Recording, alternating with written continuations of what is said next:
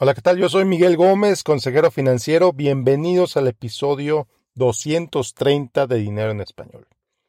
El día de hoy te voy a platicar sobre algo que he visto de manera muy recurrente, los no gastos, los no gastos que se comen tu dinero. Comenzamos.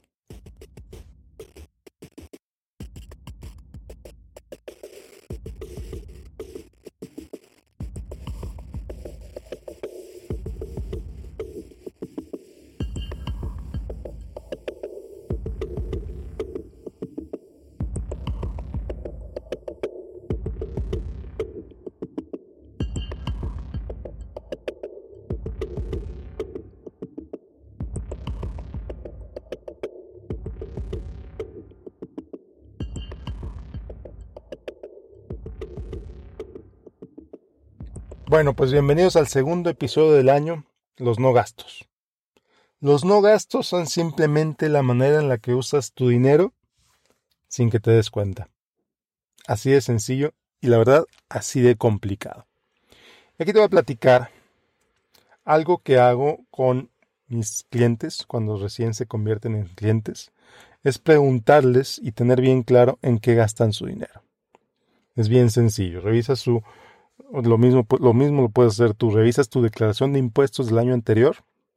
La declaración de impuestos lo primero que va a decir es cuánto dinero entró a tu vida. Hasta arriba de la declaración dice cuánto dinero entró a tu vida. Y hasta abajo de la declaración va a decir cuánto pagaste de impuestos. Entonces, bien fácil. Tomas lo que ganaste, le restas lo que pagaste de impuestos y la diferencia es cuánto dinero usaste el año anterior.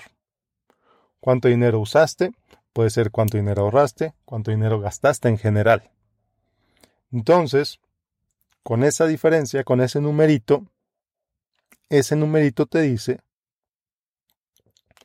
cuáles son tus costos de vida, cuáles son tus gastos.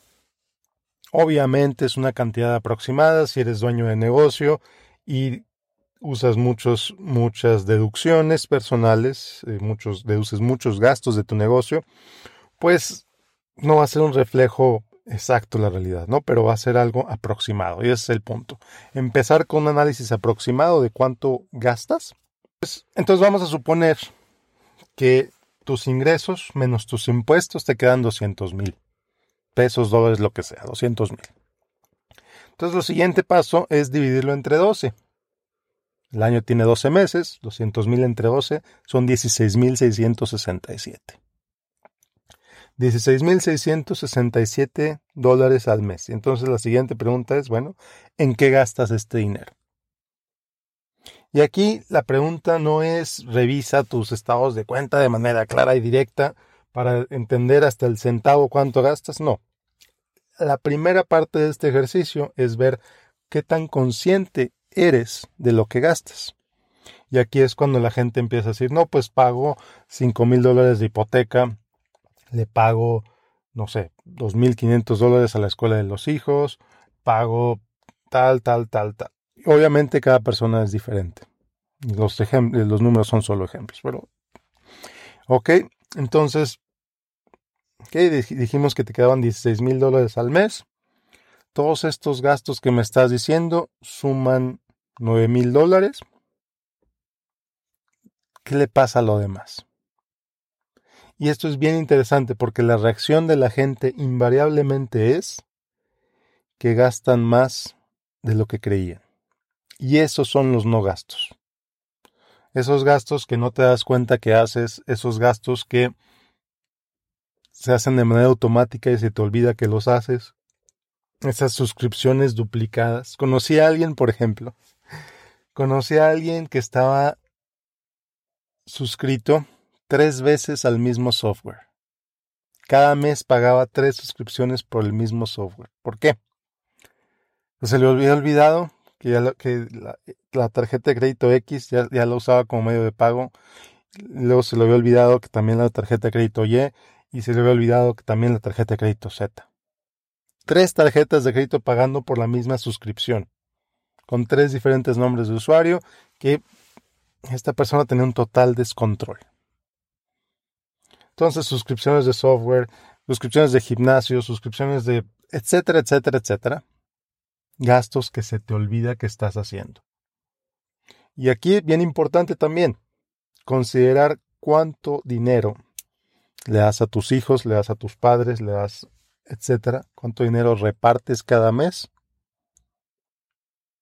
a familiares, amigos, etcétera, gente que de repente se te acerca y te pide cuánto dinero les das. No está mal darles, no estoy diciendo que esté mal darles. Si lo puedes hacer, qué bueno, te felicito. Pero es importante que lo consideres como parte de tus gastos mensuales. El objetivo es no dominar con pesos y centavos o dólares y centavos hasta el último centavo cuánto gastas. No, la verdad es que cuando tienes ingresos más elevados, pues tienes la flexibilidad, tienes la libertad de gastar de manera diferente. No te tienes que preocupar hasta el último centavo. Si estás empezando en tu carrera profesional, si tienes mucha deuda y te tienes que preocupar hasta el último centavo, está bien. Esto te ayuda a ser más consciente en lo que gastas ese último centavo. Yo recuerdo cuando pasé por esa etapa, una etapa durísima. Tenía que cuidar hasta el último centavo que gastaba para evitar que la cuenta del banco cayera en negativo y me cobraran comisiones por cada eh, por cada pago que intentara hacer que rebotara. Recuerdo un año, recuerdo un año que pagué 800 dólares en cuentas de overdraft, en comisiones de overdraft. ¿Qué es overdraft? Que tu cuenta llega a ceros y la tarjeta de débito pasa.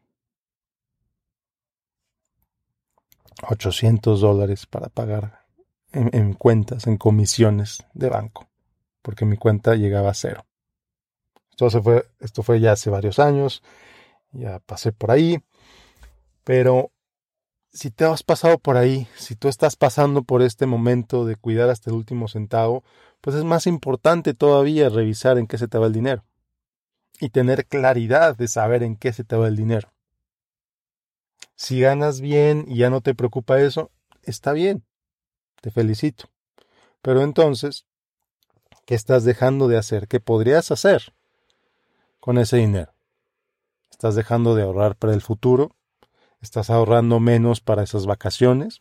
¿Estás ahorrando menos para la universidad de tus hijos, por ejemplo? ¿Que ganas bien? Sí, qué bueno que ganas muy bien. Lo único que estoy diciendo es tener conciencia sobre la manera en que gastas, independientemente de cuánto ganes. Tener conciencia sobre la manera en que gastas y gastar de acuerdo a tus valores y tus prioridades. Así de sencillo es. Ese es mi mensaje. Si me has estado escuchando por los últimos años, no sé cuántas veces he dicho este mensaje. Si eres nuevo en este podcast, muchas gracias, bienvenido, bienvenida. Ese es un mensaje muy recurrente en este podcast. Gastar de manera consciente, gastar en aquello que está alineado a tus valores y a tus prioridades. Entonces, bueno, la invitación, la invitación para este año 2021 es que revises en qué gastas, que tengas claro en qué gastas.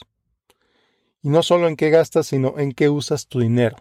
Porque regalar tu dinero, si bien no es gastar estrictamente, es usar tu dinero.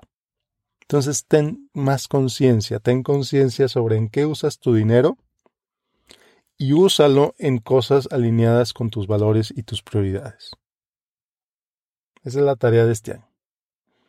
Cuando hagas tu declaración de impuestos, espero que lo hagas lo más pronto posible, tan pronto como sea eh, posible hacerlas, usualmente mediados de febrero por ahí. Cuando hagas tu declaración de impuestos, haz ese cálculo. Muy sencillo. ¿Cuánto dinero ganaste menos cuánto dinero pagaste de impuestos? La diferencia es cuánto dinero usaste cada el año anterior. ¿Sabes en qué lo usaste? ¿Sabes en qué se te fue ese dinero? Averígualo. Determínalo. Todos los estados de cuenta están ahí. Si usaste efectivo, si usaste mayoritariamente efectivo, pues evidentemente va a ser más difícil, pero no es imposible. Entonces te invito a que 2021 sea un año en el que tengas control sobre lo que gastes. No para que gastes menos, te lo repito, no lo digo para que gastes menos, lo digo para que gastes mejor, para que gastes de acuerdo a tus valores, a tus prioridades y de acuerdo a lo que es importante para ti. Y bueno, pues hacia adelante, como digo siempre, siempre hacia adelante. Nos vemos en el próximo episodio. Yo soy Miguel Gómez, consejero financiero. Como siempre, te invito a que me sigas en facebook.com, diagonal Miguel Gómez Consejero. Como siempre, te invito a que recomiendes este podcast, lo compartes con quien creas pertinente. Y bueno, nos vemos la próxima. tengas un excelente, excelente día.